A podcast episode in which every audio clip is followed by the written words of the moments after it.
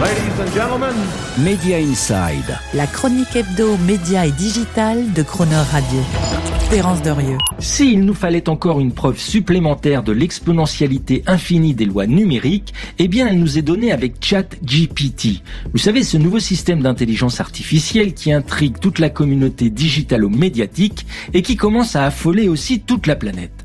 Un outil conversationnel, un véritable langage qui produit du texte et répond à toutes vos questions en les contextualisant, les précisant et les enrichissant au fur et à mesure de l'échange que vous avez avec lui. Avec ChatGPT, on est donc face à une machine, à une intelligence digitale auto-apprenante et en transformation permanente, mais qui pourrait aussi se substituer en en prenant le contrôle à nos écrits, nos conversations, nos idées et au final notre créativité jusqu'à pouvoir créer des œuvres de l'esprit ou des œuvres artistiques, et même par exemple être bientôt capable de produire un film ou une série de A jusqu'à Z, eh bien jugez plutôt, la réalité n'est pas loin de rejoindre la fiction en la matière.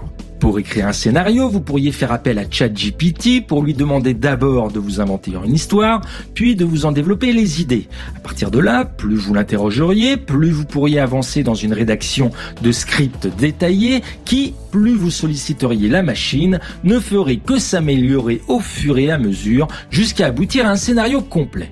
Ensuite, il vous suffirait d'utiliser le programme d'intelligence DAL-I, qui a été développé par la même entreprise, OpenAI, que celle qui a inventé ChatGPT, pour décliner en images, text to image, toutes les scripts de votre scénario et commencer en quelque sorte à storyboarder, mettre en scène tout votre film.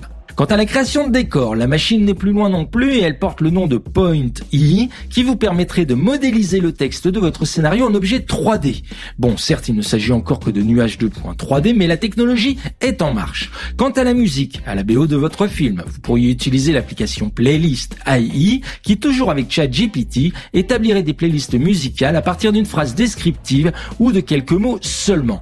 Et pour les voix d'acteurs que vous auriez pu aller choisir dans les banques de données d'avatar du métavers, vous pourriez compter sur un nouveau modèle de langage pour synthèse vocale, VAL-I, en cours de développement par Microsoft, qui vous permettrait à partir de quelques secondes d'échantillon de choisir et de simuler à l'infini la voix de vos acteurs pour les dialogues du film ou de la série. Bref, la réalité d'un processus artistico-créatif complet de production cinématographique ou de série à l'initiative d'une intelligence artificielle générative n'est vraiment plus très loin.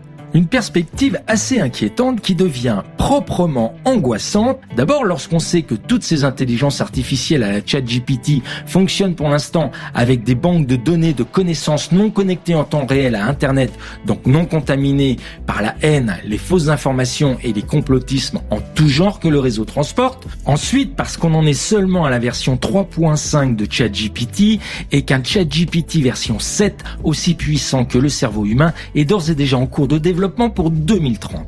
Heureusement, même mathématiquement à l'égal du cerveau humain, aucune intelligence artificielle à la chat GPT ne pourrait faire rimer création, en particulier cinématographique ou sérielle, avec émotion. Le ventre de la bête digitale n'est pas encore fécond, aurait pu dire Bertolt Brecht, et soyons donc encore pour l'instant rassurés. Media Inside. Terence Derieux, tous les mercredis à 7h45 et 19h45 et à tout moment en podcast. Cronerradio.fr